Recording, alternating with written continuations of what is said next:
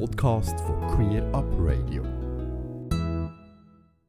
Ja, wie es der Alex einleitend schon gesagt hat, ist die heutige Sendung ein bisschen speziell. Zu der aktuellen Situation läuft bei der Lesbenorganisation Schweiz, aber auch bei Pink Cross weiterhin sehr viel.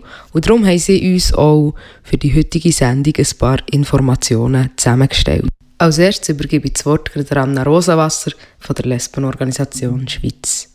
Natürlich ist für die LOS die aktuelle Lage eine grosse Herausforderung. Ähm, nicht unbedingt für unsere Organisation. Wir können unsere Sitzungen via Netz gut machen und via Homeoffice arbeiten, aber natürlich für die Community.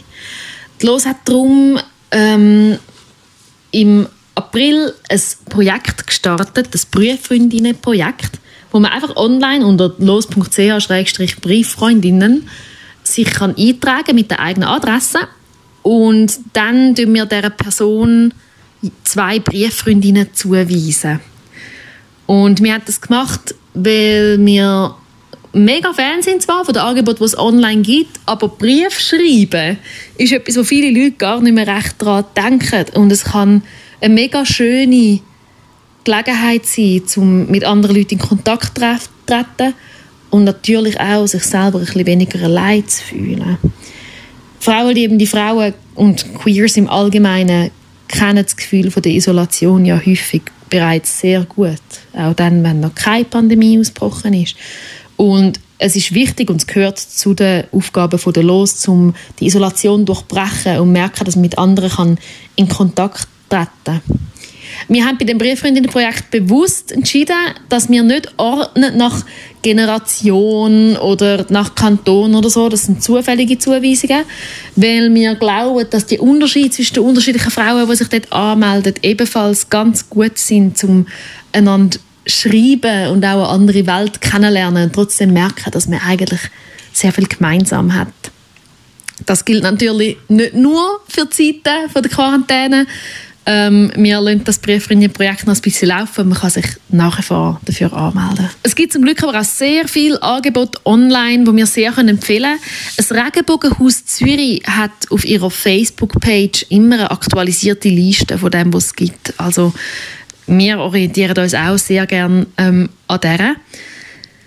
Es gibt wirklich von Online-Sportvideos über den Lesbenstammtisch von der Hatz ähm, bis hin zu Insta-Live-Sendungen, die die Milchjugend jeden Abend macht. Das ist fantastisch. Die Los ist online auch natürlich auf verschiedenen Kanälen sehr aktiv, wie immer auf Facebook und auf Instagram.